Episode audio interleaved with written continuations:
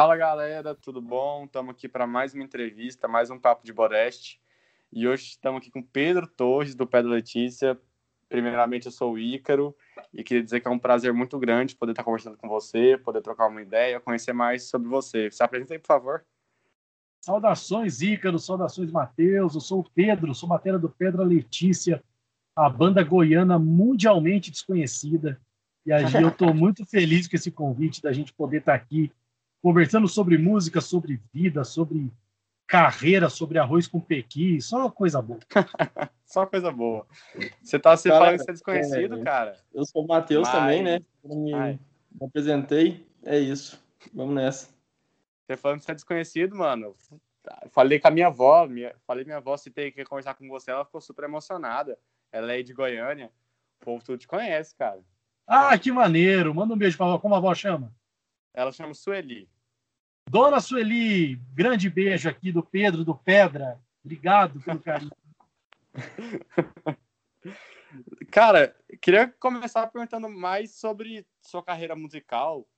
Eu queria saber de onde que veio essa ideia de ser músico, quando você começou mais ou menos, e se desde o começo você focava em realmente virar um músico.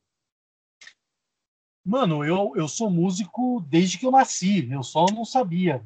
Porque quando eu era criança, eu tenho, tenho, tenho uma história bem peculiar na minha vida, assim, que eu conheci meu pai, eu tinha 20 anos de idade, saca? Então eu fui criado sem. É, eu fui criado sem meu pai. Nossa. Só que o meu avô materno é o simplesmente o cara mais sensacional que eu pude conhecer na minha existência. E ele era músico. Meu avô era trompetista. E ele tinha uma big band, sabe? Essas bandas de jazz, assim, que tem 16 músicos, galera metaleira. Massa, né? Era, cara, era, era incrível, assim, um negócio sensacional. E eu me lembro, criança, com quatro anos, eu colar no ensaio com ele. E ficava ali sentado num cantinho, tá ligado? Tipo, vendo aquilo tudo acontecer. Cheguei aí em alguns bailes tem, inclusive, tem isso gravado em vídeo, que é uma cena muito bonitinha. Quando eu tinha cinco anos, o meu tio, irmão da minha mãe, casou e a orquestra do meu avô tocou nesse casamento.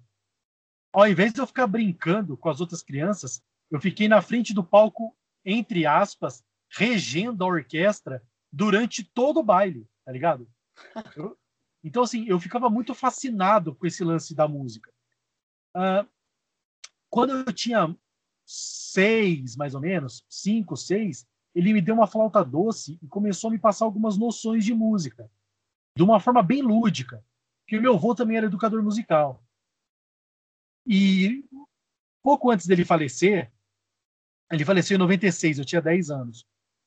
Esse, entre esse período, entre os meus 6 e 10, ele, a orquestra tinha acabado e ele tocava nessas bandas de coreto, vocês sabem o que é isso? Vocês são jovens, não sei se chegaram a ver isso na vida, mas. Acho que não. Aí, Cara, eu sou, eu sou do interior de São Paulo, uma cidade chamada Espírito Santo do Pinhal, e lá tem a praça, e a praça tem um coreto. Esse coreto de domingo reuniam-se uma banda que tocavam uh, músicas feitas para a banda de coreto, que seria é, dobrado, marcha, marcha rancho, tudo música instrumental, feitas para esse formato de banda. É, o, o, que, o que acontecia? Eu ia com ele, com a minha flautinha doce embaixo do braço, sentava junto dos clarinetes, porque eu olhava, via que a anatomia do instrumento era parecida, e ficava ali criando melodias, né? Eu, ficava, eu não sabia ler a partitura ainda, mas eu ficava uh, criando melodias em cima daquilo que eles tocavam. Eu acho, hoje em dia, que eu mais atrapalhava do que ajudava, mas os, os senhores, os velhinhos da banda, sempre me elogiavam e me incentivavam. E aí, no final, do, no final da tocada, meu, meu avô dava, na época, cinco cruzeiros, sei lá, alguma coisa assim, dava pro cara, do, pro tesoureiro da banda, e, e esse tesoureiro pagava meu cachê, tá ligado? Então, eu sou músico até antes de ser músico, entende? Eu já gostava muito disso. Depois que meu avô faleceu, eu confesso que eu dei uma desencanada.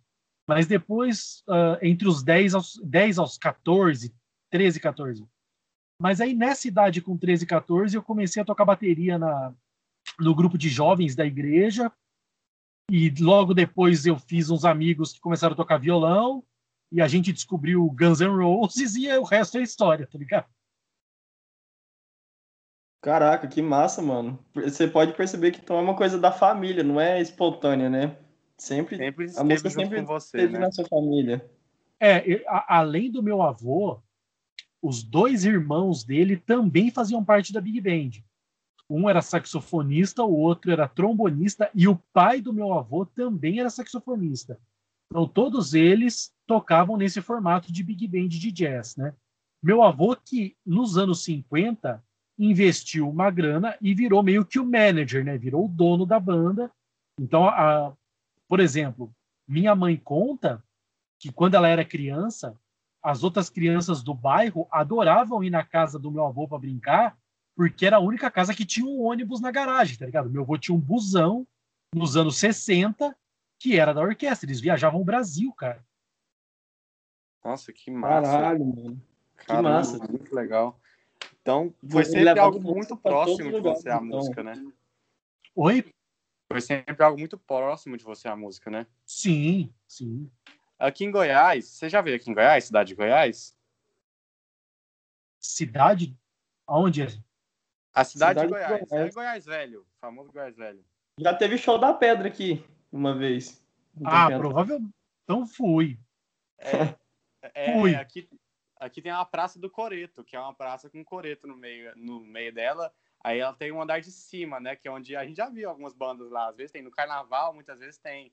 Toca umas bandinhas lá. Então, Isso, é- né, era nesse esquema que eu tocava, entre aspas, quando eu era criancinha.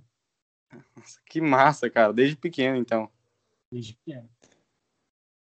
Pedro, mas por você já estar na música desde sempre, assim, você já falou que tocou nos coretos, que era mais puxado pro jazz, e também eu fiz umas pesquisas sobre, já tocou em coisa de sertanejo, pagode, rock, tudo. Mas qual que é o estilo que você sente melhor tocando? É o rock por causa do Pedro Letícia? Qual que é? Não, cara, mesmo porque a gente nem é uma banda de rock de Venal. Se você falar isso, se algum roqueiro ouvir isso aqui, os caras vão ficar bravos com vocês. Porque nós não somos uma banda de rock. É, é, existe uma parada muito engraçada, mano. Como no Pedra, a gente se auto-intitula uma banda de rock porque a gente gosta. Mas a gente é muito plural, cara. Isso é muito legal. Nós quatro somos caras que, cada um a seu modo, sempre ouviram de tudo e sempre tocaram de tudo. né? Então, por exemplo, tanto eu quanto o Cook, a gente tem muito essa escola da banda de baile, né? Eu toquei em banda de baile por muitos e muitos anos. Já de- o meu primeiro, aí já com 16 anos, o meu primeiro trabalho remunerado como músico foi uma banda de baile onde tinham dois ex-integrantes da orquestra do meu avô. Então isso foi muito legal também.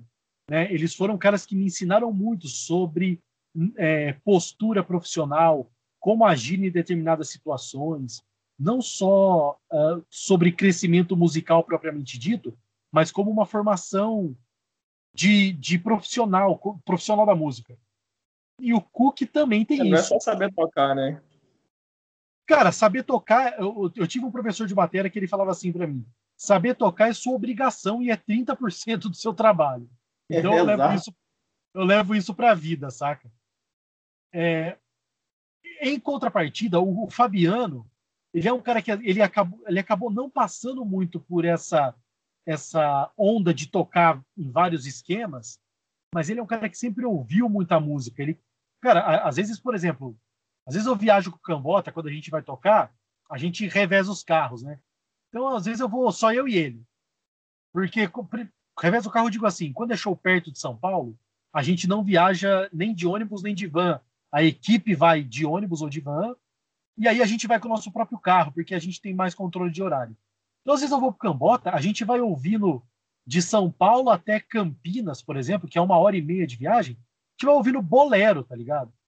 Então o Cambota ele é um cara que ele, ele tem esse lance de consumir muita música, né?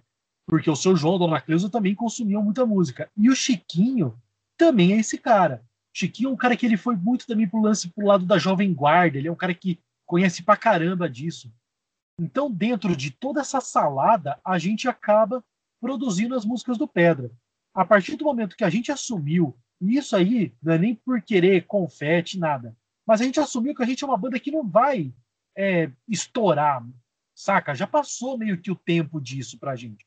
Não que a gente não se ache é, relevante. Obviamente, a gente sabe que o nosso trabalho tem relevância, que as pessoas gostam do nosso trabalho, que as pessoas consomem. Só que a partir do momento que a gente viu que o que a gente tem é, é o que a gente vai ter que administrar de carreira daqui para frente, talvez, obviamente, cresça um pouco mais, as pessoas possam se interessar mais pela banda, mas a partir do momento que a gente descobriu isso, que a gente não vai precisar de um empresário para injetar dinheiro para fazer coisas que a gente não quer fazer, a gente resolveu gravar coisas que a gente quer, quer gravar. Então, se você ouve o Velhos Goianos, que é nosso último álbum, tem um baião, que é o Crença, tem o Menino e o Pássaro Encantado, é uma música que a gente não toca, cara. É um arranjo de cordas feito pelo Chiquinho, que nós contratamos uma galera legal pra cacete, de Paulínia, que é uma cidade aqui perto de São Paulo, que gravaram as cordas, e tem o Cambota cantando. Então, assim, não tem nenhum de nós quatro tocando. Tem o Cambota cantando, por motivos óbvios, porque ele é o vocalista da banda, mas é um, é um octeto de cordas. Então, a gente se vê num lugar hoje que a gente faz o que a gente quiser. Tem um reggae, cara, que a gente gravou com uma neva. Então, a gente não se vê na obrigação de ser uma banda de rock, entendeu? A gente gosta de rock, chama Beatles, por exemplo. E, na verdade, inclusive é por conta dos Beatles que a gente se permite ser plural desse jeito. Uh, sobre. Falei pra caceta e não respondi sua pergunta, mas sobre o que eu gosto mais de tocar, o que eu, cara, eu gosto de tocar bateria. E se assim, se você perguntar para qualquer um dos outros três o que que o Pedro gosta de tocar, eles vão responder bateria. Então, se o cara me chamar para tocar um samba, eu vou amarradão, tanto quanto eu vou ir para tocar um heavy metal, tá ligado? É, eu coloquei isso na cabeça também desde sempre, porque você nunca foi num barzinho e viu um cara fazendo bateria e voz, tá ligado? Isso não existe. Né? Igual o cara que faz violão e voz no barzinho. O baterista é um não cara que como, precisa. Né? Não tem como. O baterista é o cara que precisa de pelo menos mais um para trabalhar. Tá tudo bem por aí? Sim, sim, sim. Tá é que eu ouvi um, ouvi um barulho, achei que tinha caído a ligação. Não, é, não, tá tudo ok. Por, pelo fato de eu nunca poder trabalhar sozinho, é, eu resolvi que ser versátil seria o meu grande trunfo. Então foi isso que eu fiz, cara. Eu estudei vários ritmos, alguns bem a fundo, e procurei sempre me adequar a qualquer tipo de trabalho. E outra coisa, eu também nunca neguei um trabalho, tá ligado? Eu nunca deixei nenhum momento da minha carreira uh, interferir numa relação profissional. Então, é, tipo, já, já, já rolou papo é, de eu ir tocar no barzinho. O cara me ligou e falou, pô, velho, você pode tocar tal? Posso, vamos tocar. Aí chego lá, toca, o cara vira e fala só, ô, mano, você trabalha na, na época que a gente tava lá no programa do Porchat, né? Pô, você trabalha na TV e tá aqui tocando comigo. Falei, tô, qual que é o problema disso, tá ligado? Então, como se fosse acho... algo ruim, né? É. é, cara, ou, ou na verdade como se fosse uma parada tipo é... como se eu não devesse estar ali. Mas cara, a gente é, tem que estar, tá, a gente tem que estar tá onde onde tá a música, onde está a arte, saca? É, vai muito além do que só do, do que ter um patrocínio ou aparecer num programa de televisão ou ter o Instagram verificado, tá ligado? Às vezes o cara, poxa, você tem um Instagram. E, cara, isso não significa nada, saca? A gente só teve isso porque o nosso empresário fez quando a gente entrou na TV. Para mim não faz diferença nenhuma. O que faz diferença é poder ter contato com outros músicos, ter contato com pessoas, estar tá aqui batendo um papo com vocês. Isso é isso é que agrega a minha carreira, saca? Não é, não são coisas efêmeras. Cara, sim, porque o que faz eu gostar da Pedra Letícia e, fa e fazer ela ser minha banda preferida dentre todas do mundo é essa essa sinceridade suas com, com os fãs, porque tem um show, acho que é do Rocomédia, eu não lembro agora, mas o Cambota fala o seguinte, que o bom de ser fã do Pedra é que a gente sabe que o Pedra é só nosso, não tem mais ninguém que vai chegar para falar alguma coisa. Tudo que vocês fazem é pensando na gente, velho. Isso que é bom. É muito, tudo muito natural. Não é nada profissional, assim, de empresário fazer, mandar em vocês. Não tem isso. Não tem isso. É, e essa, essa frase é, é, é legal. Essa aí é, ele fala no. Acho que é no Eu Não Toco Raul no Rock Comédia mesmo, é bem no final, né? Sim, sim, no fechamento. Isso. Mano, o que acontece é exatamente isso. Primeiro, nós estamos velho, cara. Tipo, a gente brinca pra caramba com isso, mas na real, quando a gente fala que a gente tá velho, é porque todo mundo já passou por situações muito desagradáveis na vida, saca? Uh, uhum. Já passamos situação desagradável com um cara que deu calote e nunca pagou a gente. E isso, assim, isso já aconteceu com o Pedra, inclusive, mas, tipo, fora do Pedra, saca? Já passamos situações Sim. de, de é, ser maltratado no lugar, sabe? Você vai tocar e o cara te nega água. Isso já aconteceu, cara. Isso quando eu tinha 16, Caralho, 17 anos. Água. É, mano. Sabe, tipo, você, você toma uma garrafa d'água, você vai lá pagar comando, o cara fala 5 reais. Fala, caralho, velho, que bosta. Caraca, mano. Então a gente, a gente, quando a gente se, se encontrou, né? Eu fui o último a entrar na banda em 2013. Mas quando a gente começou, depois de dois meses tocando no Pedra, parecia que a gente tocava junto há 10 anos. E isso é uma coisa muito doida, cara, porque a gente não está sempre em contato é, físico, né?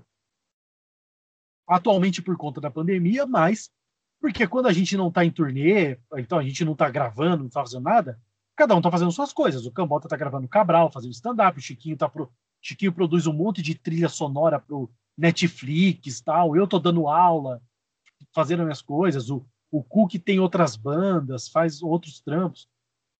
Só que quando a gente se encontra, parece que a gente se viu ontem. Então, quando você fala dessa sinceridade, é uma sinceridade real mesmo, sabe? E quando você diz que a gente fala com o fã, a gente fala mesmo. Porque, na real, se não fossem vocês que gostam da banda, a gente nem seria uma banda, tá ligado? Então, Exatamente. eu, eu acho que existe uma inversão de valores por conta de muito artista, onde o artista se julga um importante. Não, cara, se você não tem quem consome seu trabalho, você não é nada. Você não, é, você não, entendeu? Você inexiste. O artista só existe porque as pessoas consomem o trabalho dele. Então, a gente sempre tenta ao máximo. Às vezes, nem sempre a gente consegue, mas a gente tenta sempre ao máximo poder é, ter essa proximidade, porque também a gente pode ter essa proximidade. Eu entendo que para o Rogério Flauzino é muito mais difícil, saca? Muito mais difícil ser o cara do que ser eu, tá ligado? Tipo, eu consigo ter uma proximidade com quem gosta da banda. Talvez o Rogério não consiga. A Anitta, a Ivete, eu entendo que Porque eles é muita não. gente atrás dele, né? Exatamente. Não tem como. Exatamente. Cara, Vou te dar um exemplo besta. Uma vez em 2014, a gente, a gente foi fazer um show em BH. Vocês já foram ao show do Pedra? Cara, nunca. Mas meu sonho é ir, de verdade. Eu também a ainda gente... não fui, não. Ó, a gente fez um show em BH em 2014 e a gente tem uma prática que é a seguinte: acabou o show, a gente vai pro camarim, toma uma breja lá, toma uma água, come um bagulho e atende todo mundo que queira tirar uma foto. Certo? Todo mundo. Esse show em BH tinha umas 650 pessoas. A gente atendeu 200. É 30% das pessoas que estavam lá. Imagina se a Ivete resolver atender 30% do público que está no show dela. Nossa. Não rola, não entendeu? Não, não tem como, né? Não tem como. E é por isso que a gente fala, é, às vezes, não é que aquela pessoa é estrela, que não dá. Então, tem artista que não consegue ter essa proximidade por causa do tamanho, do, do, da magnitude do artista a gente dá. Então é muito do caralho poder ter isso, sabe? É muito legal uh, que a gente possa ter essa troca. Eu acho isso incrível. E é isso, cara. Então, assim, a gente é muito feliz com a nossa carreira. A gente, tipo, a gente não tem nenhum pingo de. de. Uh, tristeza ou, sabe, uma. Um, Ai, porra, pô, a gente podia estar tá no Rock in Rio. Pô, ia ser do caralho estar tá no Rock in Rio, saca? Mas se tiver que estar, tá, uma hora vai estar tá também. Então, a gente não, não tem essa, sabe? A gente, a gente não fica. Não pode forçar nada, né? É, a gente não fica lamentando as coisas que a gente não tem. A gente prefere é, ficar feliz pelas coisas que a gente tem. Eu entendi o que você quis dizer, cara. E eu vendo o que você falou, desde a, na verdade, desde aquela parte que você falou, ah, o cara ficou meio como você tocando esse barzinho, e deu para perceber que eu acho que um ponto forte da banda que faz ela se tornar especial é essa questão de não perder a identidade, entendeu? A, a banda mesmo crescendo, igual você falou, mesmo tendo um alcance maior, tentar manter o que une e uni, as pessoas unidas da mesma maneira, porque os fãs gostam por conta disso, né? Então, se não perder essa identidade da banda, o jeito da banda, como ele trabalha com, trabalha com a música, como trabalha com o fã, é, é uma parte muito importante porque as próprios fãs vão desenvolvendo uma familiaridade com a banda, né? vão, eles vão sendo mais ainda parte dela. Eu acho que isso uhum. é um uhum. ponto muito importante. Sim. Isso aí. Toda razão, cara. cara agora, para falar mais sobre o seu começo na música, assim, você comentou que participou do grupo dos jovens na igreja, mas como que foi antes do Pedra e antes de tudo? Tipo, você já tocou em algumas outras bandas, é, banda não só de barzinho, assim, essas coisas, banda que faz show mesmo, banda consolidada, sabe? Você já participou de mais alguma? É, você, você quer dizer, tipo, banda autoral, como o Pedra Isso. faz, que compõe as próprias uhum. músicas? Não. Na verdade, eu já tive trabalhos autorais, mas que não chegaram a ter um alcance grande. Mas eu sempre gostei de poder compor a própria música. Isso é uma prática que eu tenho desde sempre. Uh, eu sempre toquei em qualquer esquema. Assim. Então, eu toquei em banda de baile, tocava num barzinho, tocava em pub, toquei muito com banda de rock cover, sabe, que toca em pub, é, vai lá, toca de Foo Fighters, Led Zeppelin, essas coisas. Tocava MPB, uma dupla, violão e batera. Tocava no baile, já toquei no samba. Mas eu já tive alguns trabalhos de composição. E a gente não chegou a ter nenhum alcance muito expressivo, mas aconteceram coisas bem legais, cara. Eu tive uma banda chamada Bico do Corvo, uma banda que a gente montou em 2008, eu e dois amigos. E eh, nós tínhamos uma, uma característica. Quando eu falo sobre plur, pluralidade, é, o Bico ele, ele, ele fez parte de, um, de vários momentos legais em relação a isso. Porque a gente fazia rock, mas ao invés de ser baixo, bateria e guitarra, tinha o lance da guitarra, mas o guitarrista também tocava viola caipira. Então a gente fazia rock, é, rock and roll com viola caipira.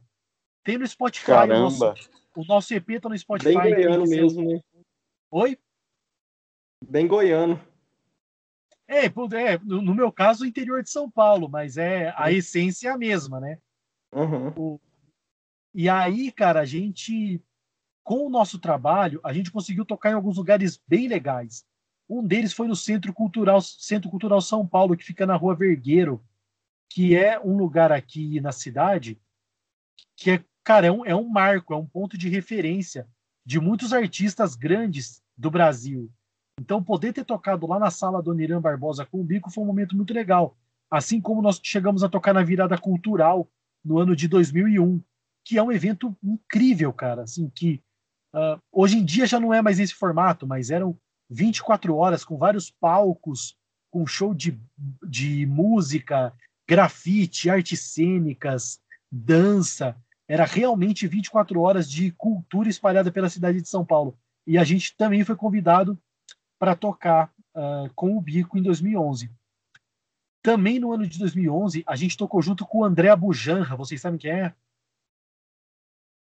Não, não. Ele é músico também? De quê?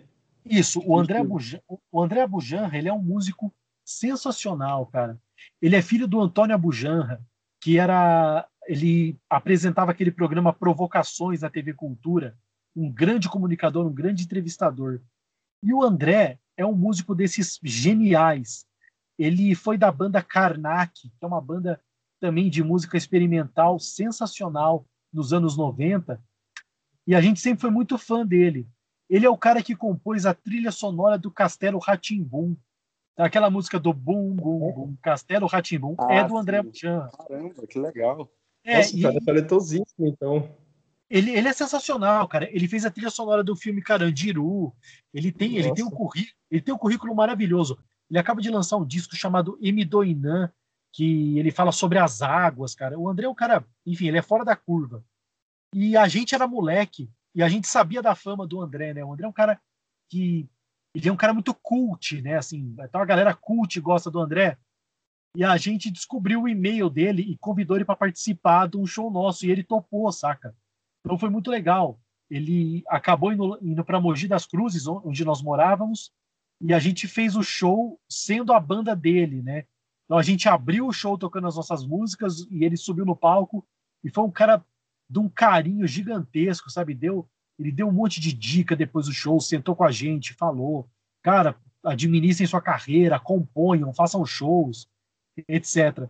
Então, como banda autoral, isso tinha sido uh, o máximo que eu consegui chegar antes de entrar no Pedra. Mas o que eu digo também é o seguinte, né? Não é porque às vezes a gente não é famoso que a gente não faça um trabalho. Então, eu nunca me preocupei muito com isso, né? Eu achava muito importante estar no palco, dividir o palco com as pessoas e fazer música. E qualquer coisa que acontecesse em resultante disso seria uma consequência boa. Sim, mano. E independente de qualquer coisa, esse show que você fez com ele, com certeza foi um grande aprendizado, né, em todos os sentidos, tanto para a música, tanto para a vida mesmo. Ele falou Sim, que deu dicas sobre tudo. Então Sim. foi um bagulho foi bem demais. interessante. Foi demais. Sim. E, e sobre a pedra, como é que funcionou essa entrada sua para a pedra? Você já conhecia o povo antes? Como é que funcionou esse, essa entrada sua?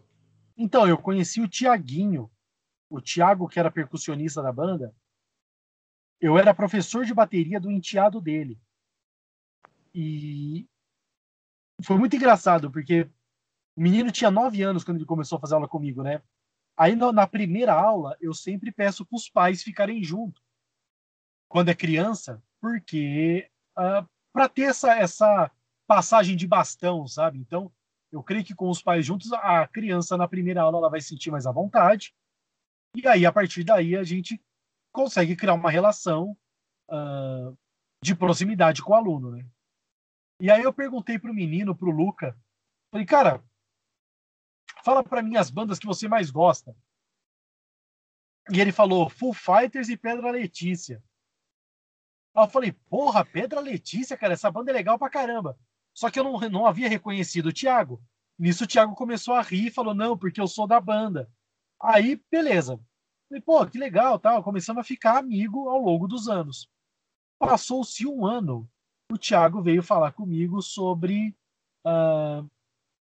Veio falar comigo sobre não. Ele pediu para falar comigo e eu achava que era sobre a aula do menino. Na real, ele chegou para mim e falou: Cara, eu vejo a forma como você trata o Luca, eu já sei que você é um bom professor.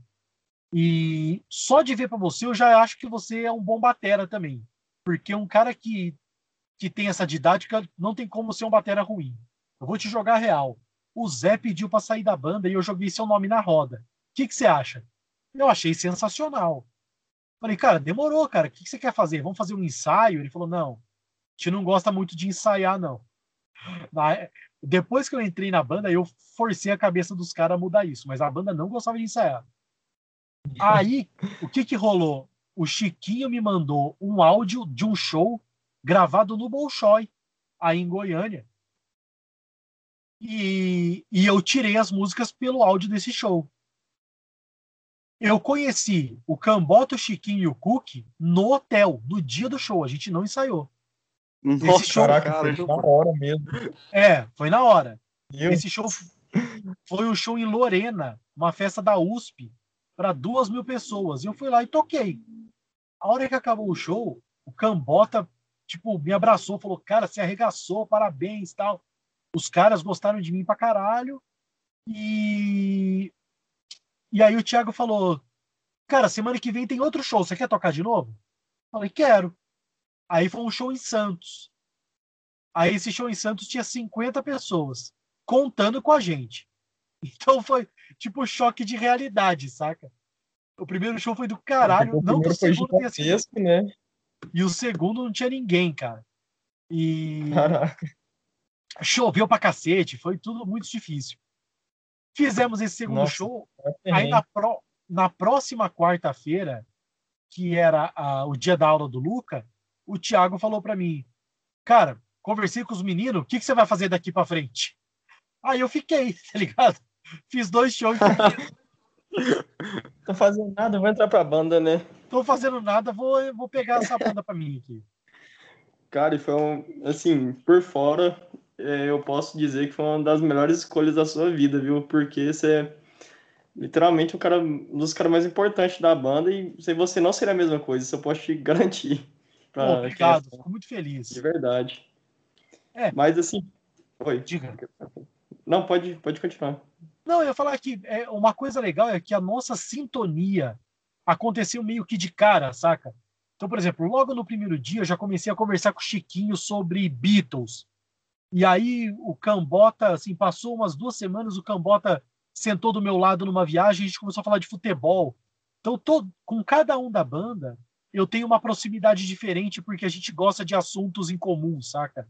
Então, o Chiquinho a gente gosta muito de produção, de ficha técnica de disco, de cozinhar. Então, a gente fala muito sobre isso. Com o Cook, a gente tem muito esse lance de instrumento, de a gente sabe umas coisas, saca? Ah, porque a turnê de 81 do Queen teve tal coisa. E com o Cambota a gente Nossa. fala sobre esporte, fala sobre música. Então, com, desde, desde que eu entrei na banda, eu acabei gerando essa sintonia com cada um dos meninos. Então, isso foi obviamente natural, é né, refletido né, no palco, é, sim. Que massa. Parece que foi uma, uma pré, foi, uma, foi pré-definido no destino e foi acontecendo muito tranquilo tudo, né? Parece que era o que tinha que acontecer mesmo. Com certeza, sim. Cara, mas é, você tinha falado na resposta de antes sobre a, as aulas, né, com o filho do cara da banda, mas assim, é, como você se sente ensinando música, assim, repassando o seu dom para outras pessoas? É um trabalho que é gratificante? Como que você se sente? Então, cara, eu sempre, eu sempre me vi professor. Quando eu estava estudando batera, minha família não era muito afim, não. Mesmo eu sendo de, mesmo eu sendo de família de músico, minha mãe nunca, nunca foi muito adepta dessa história de eu querer tocar. Então, músico passa muito perrengue, né? Cara, mas quem não passa? É, Essa é olhando para esse lado. Quem não passa? Tipo, eu tenho dois primos que são bacharéis em direito que nunca passaram na, na OAB e hoje fazem outra coisa da vida, tá ligado? Tipo, nenhum deles nunca conseguiu passar na OAB e hoje um deles tá. Tipo, beleza, ele tem um cargo muito bom numa empresa que ele trabalha, ele é gerente e tal. Mas ele se formou em direito. Mas não é formação, né? Então, esse é o ponto. Mas, enfim, para eu poder custear minhas aulas de batera, porque eu também sou orgulhoso, sempre orgulhoso, né? Então, beleza, você não quer que eu toque? Então não vou pedir nada. E vou conseguir os bagulho tudo sozinho. Eu coloquei, uh, no, na escola que eu estudava, eu coloquei um anúncio no mural. Eu estava no segundo colegial nessa época. Que eu daria aula de matemática de reforço para quem quisesse para os pais entrarem em contato comigo, para das séries inferiores, né? E eu tinha, acho que, quatro alunos de matemática. Então eu dava aula de matemática de reforço duas vezes por semana, ganhava minha grana e pagava minhas aulas de batera. Então eu sou professor também antes de ser professor, saca? Eu comecei a, a aprender a parte didática da coisa dando aula então, assim, eu, eu, e essas aulas eram assim: era uma menina da quarta série, uma da quinta, um moleque da oitava e outro do primeiro colegial. Então, eram assuntos diferentes e formas de abordar esses alunos de, de, diferentes, né? Uh, ah, sim. Em 2004, eu passo no vestibular de, da faculdade de música e começo a fazer a faculdade. Eu sempre fui muito estudioso, cara. Eu acho que, é, inclusive, os meninos também comentam isso assim, de nós quatro, eu sou o que mais estuda música propriamente dita, saca? Tipo, eu sou o cara, eu sou o nerdão da música. Às vezes os, os caras, tipo, os caras estão compondo, eles fazem um acorde e falam, Pedrão, como é que chama esse acorde aqui? Tá ligado? Acabo decifrando. Que uhum. ensina tudo, né? Acabo decifrando, assim, as, a, os enigmas musicais pros caras. Mas é porque eu sempre fui muito, muito dedicado. A partir do momento que eu entrei na faculdade, a escola de música onde eu fazia aula me chamou para ser professor de batera. Então eu tinha 18 anos nessa época. Então eu comecei a dar aula logo de cara, assim, né? Então já fui pegando vários alunos e isso foi naturalmente crescendo e eu fui pegando gosto por isso. É... Recentemente, na pandemia, eu passei a divulgar meu esquema de aula né, com um pouco mais de afinco, porque eu sempre dei aula, mas como fazia muito show, então acabava equilibrando as coisas. Uh, tipo, aula segunda, terça e quarta, toco quinta, sexta, sábado. Como os shows acabaram, eu passei a divulgar muito mais as aulas e fui questionado um dia. O cara falou, pô, os caras estão sem tocar e começa a dar aula. Eu falei, não, eu não começo a dar aula, né? Eu, eu, eu sempre dei aula. Tocar, na verdade, sempre foi minha segunda atividade, entende? O, a performance, o palco. Então, a minha atividade principal como músico sempre foi isso, sempre foi esse lance de dar aula. E eu também toco violão, né, cara? Eu toco violão no show do Pedra, quando a gente faz o acústico. É... E eu passei também a oferecer essas aulas. Então, eu dou aula de bateria, violão, e eu tenho turmas de teoria musical, onde eu faço preparatório para vestibular, né? Então, a galera que quer entrar na faculdade de música, para você passar na uhum. faculdade, você tem que fazer o vestibular específico. Então, eu faço isso também. Eu dou essa aula preparatória para vestibular para a galera que está afim de entrar na faculdade. Uh, então, assim, ao longo da minha vida, cara, eu já devo já deve ter passado por mim uns 600 alunos entre bateria, violão e teoria, assim. Então é muita gente, cara. Então, e, e cada pessoa com um objetivo.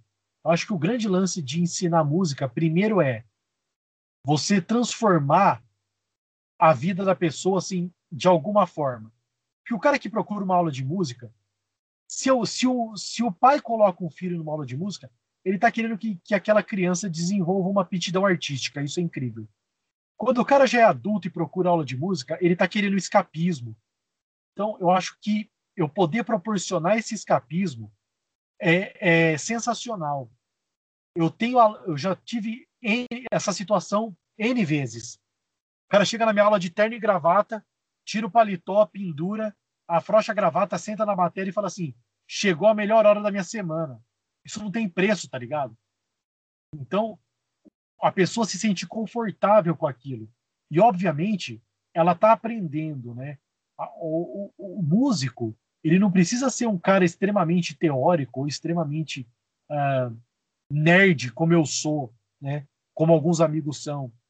Mas o músico precisa passar os passar sentimento com a sua arte.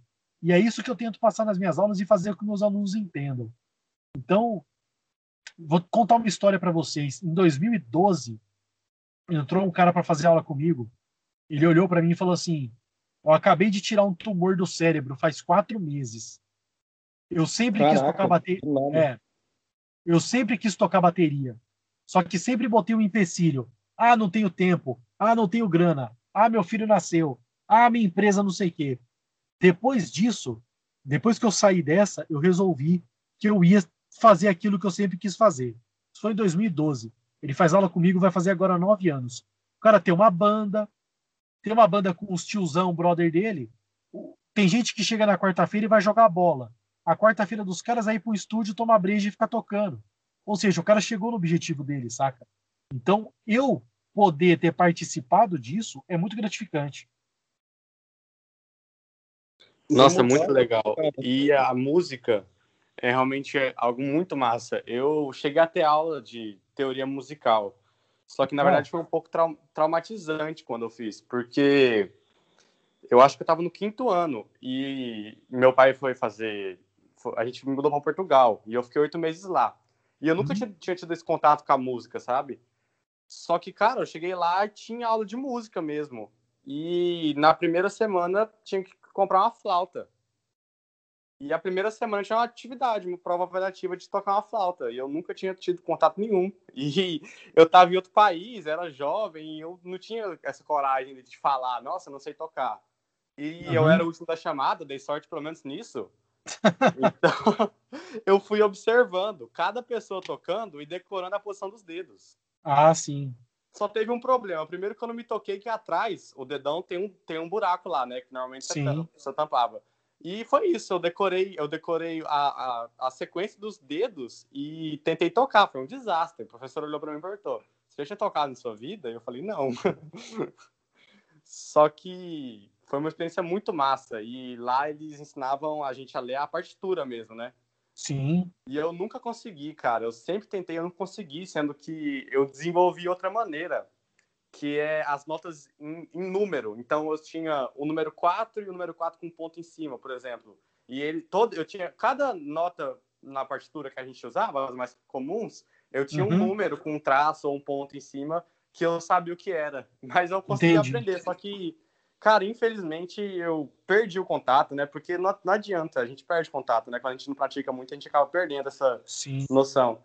Só que eu lembro tanto foi fantástico. Você vai, é uma coisa que você vai desvendando sozinha, e é um conhecimento que você, você vai aprendendo mais sobre você mesmo, cara. É uma experiência Sim. muito massa mesmo. Pô, que legal, cara, que história boa. O, o, o que eu costumo falar pra galera é isso também. Quando você fala sobre o conhecimento adquirido, seja ele qual for, é algo que ninguém nunca vai tirar de você. Então, uh, cara, te dou outro exemplo. Às vezes a, a, eu tô com a minha esposa e a gente tá vendo, sei lá, alguma. algum programa qualquer. Trato feito, a gente adora ver trato feito. Aí, é legal. Aí os caras, por exemplo, eles estão negociando lá o valor, aí o cara pediu um valor, o Rick deu uma contraproposta e acabaram fechando. Aí eles fecham, eu viro para ela só, porra, o cara conseguiu um desconto de 17%. Fala, mano, por que você sabe isso, tá ligado? Porque, então, o, que eu, o que eu respondo é isso, porque é, não faz mal nenhum você aprender. Então, quando, quando a gente aprende coisas e gosta de estudar e de ter conhecimento, seja ele qual for, isso nunca vai ser tirado da gente. Então, óbvio, não. eu não sou eu, eu não sou um matemático, né? Mas eu gosto. Então, eu gosto de ler sobre, eu gosto de ler sobre finanças, investimentos, de uma forma que eu gosto de ler romance, ler filosofia. Então, acho que qualquer coisa que a gente aprenda, seja no que for, cara. Você pode fazer um curso no Senai ali de, de elétrica, tá ligado? Pô, bicho, você vai ter um algum problema mais simples na sua casa, você mesmo consegue resolver. Então, qualquer coisa, qualquer aprendizado é sempre válido. Então, eu tento também mostrar ao máximo para os meus alunos que esse aprendizado musical sempre vai ser válido para eles. Com certeza, nossa, concordo muito com você. É, eu penso muito nisso. A gente pensa que a gente está aqui, a gente está aqui, tem tanta coisa diferente, tanta, tem infinitas coisas diferentes para a gente aprender. Então, o máximo que a gente conseguir agregar a nossa pessoa é sempre bom, né, cara? A gente poder ter experiências novas, aprender coisas. A gente sempre tem que buscar isso. Mano, já parou para pensar? A gente vive hoje na era de maior velocidade de informação, cara. Nunca foi tão rápido você descobrir nada. Qualquer coisa que você queira, você consegue descobrir na hora. Qualquer coisa que você queira aprender, tem alguém disposto a ensinar, muitas vezes até de forma gratuita na internet. Ao mesmo uhum. passo, ao mesmo passo, a, a gente, isso, uma geração até mais nova que a minha, uma geração de uma galera de 20 anos aí que eu acabo conhecendo, sou sobrinho de brother, etc. Os caras não se concentram. Então, é, a velocidade de informação é tão grande e é tanta informação ao mesmo tempo que as pessoas não conseguem pegar uma informação e absorver aquilo. Isso é muito doido, cara. O cara, tipo, ele, ele, ele começa a ver um vídeo no YouTube sobre qualquer coisa que seja relacionada à aprendizagem, o cara não vê o vídeo inteiro. O cara vê metade disso, já vê um vídeo relacionado e já clica. Então não dá tempo de absorver esse conhecimento. Então, o que eu sinto falta, eu acabo vendo isso com reflexo com alunos meus mais jovens, é que está faltando uh, o direcionamento, sabe? Então, a pessoa precisa, precisa entender, principalmente os mais jovens, que hoje, cara, se você vai se dispor a aprender alguma coisa, você precisa parar e estudar e fazer aquilo algumas vezes eu, por exemplo, no caso da bateria. É, bateria é repetição, cara. Então você não vai tocar mais rápido se você não tocar devagar fazendo o movimento certo. Você começa tocando devagar, você vai fazendo o movimento, esse movimento vai ficar fácil, vai entrar na sua memória muscular, você vai acelerar um pouco o andamento, vai tocar um pouco mais rápido, vai ficar fácil, você vai acelerar. Não tem outro jeito, tá ligado? Não, não existe outra forma. É, então é. eu sinto eu sinto um pouco falta disso, assim. A galera não tá seguindo step by step. O cara já quer pular três, quatro degraus, assim. E isso pode gerar uma frustração muito grande para coisas que podem, possam ser relevantes na vida de alguém, entende? É, entendi. É, isso é muito verdade, né? A gente tem um acesso muito grande, uh, mas muitas vezes a gente não sabe como utilizar né, isso para aproveitar. Uhum. Ô, Pedro, mas agora, assim, já estamos com um tempo bem alongado, então a gente tem uma dinâmica que a gente costuma fazer no final do, da nossa conversa com nossos, nossos convidados. Boa! São três, quatro perguntinhas assim, mas aí eu vou fazer a primeira. A primeira é a seguinte: se você pudesse tocar em qualquer banda do mundo, qualquer, tipo, pode ser antiga, de agora, gringa, qualquer. Qual que você escolheria e por quê? Tá. Suponhamos que o Pedra Letícia não existe. Porque eu Isso. tô onde eu. Tá, ok. Cara, eu gostaria de tocar no Dave Matthews Band. Dave Matthews Band é a banda que eu mais gosto no mundo, assim. conheci os caras em 2000 fazendo aula de bateria e a partir daí eu fiquei um aficionado, assim. Eu o Carter Buford, que é o batera da banda, ele lançou uma videoaula. Eu tenho essa videoaula que eu assisti até furar, mano. Videoaula em, em VHS. Eu assisti até a fita rasgar e ficava praticando, Cara. tentando fazer as coisas que ele fazia. Então, naturalmente, ele é o batera que mais me inspirou. Então, se um dia eu pudesse tocar em qualquer banda, nem que seja por um show, eu gostaria de tocar na Dave Matthews Band. Caraca, então é meio que a sua inspiração da vida, assim, né? Desde moleque escutando pra caraca, se inspirando é, pra tocar batera. Com certeza, sim. Então, a próxima dinâmica é o seguinte. Você pode escolher você pode montar sua banda dos sonhos. Você escolhe o batera, o vocal, o violão, guitarra. E você monta a banda dos seus sonhos aí. Qual que hum. seria? Caraca, hein? Ó, vou, vou, vou, vou pegar essa brincadeira e vou transformar em algo que possa ser possível de acontecer. Beleza? Verdade, Beleza. pode ser. Então, bom, obviamente eu na batera, o PJ do J Quest no baixo. Nossa, caramba. O Herbert Viana na guitarra. Nossa, ele é foda.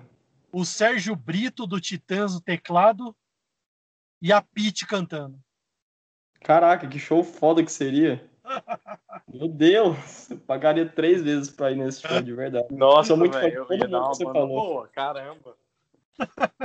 Fã de todo mundo. Mano, eu tenho uma última pergunta aqui para você. É, é, sobre essa, essa parte de viver de música. O que você fala, falaria para alguém que quer viver de música, talvez não cantando, mas às vezes ensinando outros? Qual que é o seu conselho para as pessoas que pensam nisso? Cara, meu conselho é o seguinte: primeiro, se é isso que você quer, faça. É, muitas pessoas vão te, vão tentar te desestimular, mas não deixa isso abalar. Primeiro, primeira coisa, não se deixe abalar. Tenha um objetivo, foque nele, foque nele e faça de tudo para que isso aconteça. É, se você vai ser um instrumentista, se dedique ao seu instrumento. Lembra do papo? Tocar bem é sua obrigação?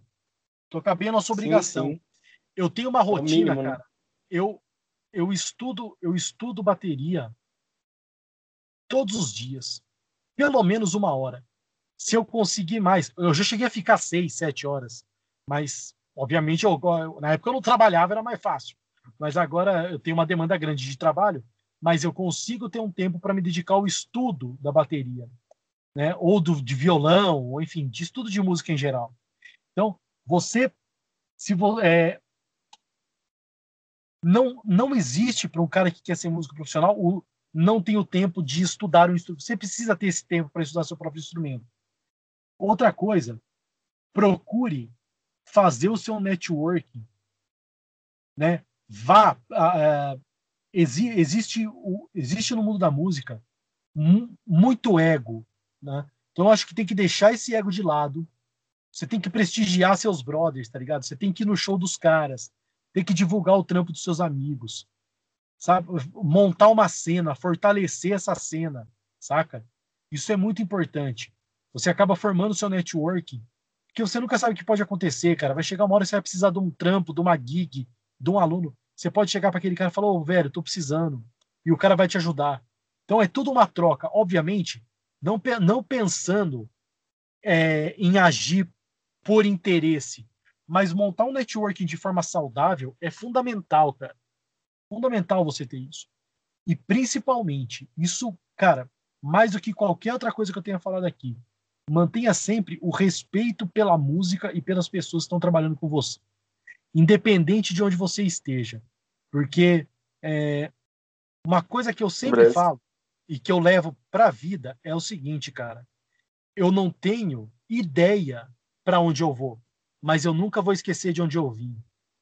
Então, é, se você tra vai trabalhar com música, não importa onde você chegue, não esqueça de onde você veio, não esqueça o caminho que você trilhou, tá ligado? É, existe um imediatismo muito grande por conta da velocidade de informação que a gente estava falando agora há pouco. Esse imediatismo ele é muito nocivo, cara. Tudo tem seu tempo, tudo acontece. Se você trabalha, as coisas acontecem. Eu venho de uma cidade do interior de São Paulo que tem 40 mil habitantes, bicho. Eu já toquei para 50 mil pessoas numa festa de cidade com pedra. Jamais imaginei que isso fosse acontecer. Jamais imaginei que eu fosse tocar num programa de televisão, tá ligado? Então, as coisas acontecem. Se você trabalha duro, se você tem objetivo, se você faz as coisas com respeito, as coisas acontecem. Cara, muito legal mesmo. Cara, é acreditar no seu sonho, né, velho? E focar, resumindo assim. É isso. Mano, gostaria primeiramente de agradecer a você, cara. Eu acho que você trouxe muito ensinamento, muita experiência, muita história que agrega não só alguém que quer ser músico, mas qualquer coisa que você quiser fazer, fazer com afinco, né? Fazer. Cara, você trouxe várias histórias, várias experiências e isso é muito importante. É um papo massa para todo mundo que quiser ouvir. Queria agradecer muito pela sua presença. Foi muito gratificante para mim poder conversar com você, poder entender um pouco mais de você. Passei a ser mais fã ainda. Muito obrigado mesmo. Matheus, fala um pouco aí, deixa eu encerrar. Cara, primeiramente eu queria agradecer e dizer que eu sou muito seu fã, fã da banda. Então eu tô, assim, conversando com alguém que é um dos meus ídolos, então pode ser que eu esteja um pouco nervoso, eu posso de alguma parte. Mas é normal, só queria esclarecer isso e agradecer pelos ensinamentos, porque querendo ou não, você sabe muito mais da vida do que a gente, no sentido de música, no sentido de viver, de tudo. E agradecer por isso, de verdade. Eu tenho certeza que isso agregou muito no meu podcast, na minha vida. Obrigado. Ô, meus queridos, achei sensacional, cara. Puta papo massa, alto astral.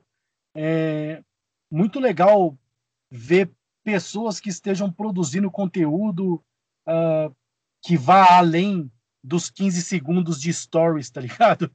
Então eu desejo uma vida longa ao Deboreste, que vocês possam ter cada vez mais sucesso, mais alcance. Pode contar comigo aí, cara, para divulgar, me manda as paradas aí, eu faço stories, posto, falo, vou falar sobre vocês daqui a pouquinho, já vou fazer até um, um merchanzinho. E agradeço muito o convite, cara. É muito legal poder falar sobre experiências que eu vivi, poder falar sobre minha vida, uh, poder trocar ideias sobre música, que é algo que faz parte do meu despertar até o meu dormir nos últimos 21 anos, tem algum tempo já. Um tempinho, né? E, e é isso, cara. Então, assim, eu fico muito feliz de poder falar, de poder trocar ideia, trocar experiência. Espero que tenha sido tão legal para vocês quanto foi para mim. Muito obrigado. Foi muito legal mesmo, cara. Gente, Com siga certeza. o de Boreste no Instagram, siga o Pedro Torres, é Peter Towers em inglês. Pedro Torres em inglês, arroba Peter Towers. E é isso, gente. Muito obrigado mesmo. Um beijo. Obrigado, gente. Falou. Até mais. Tchau.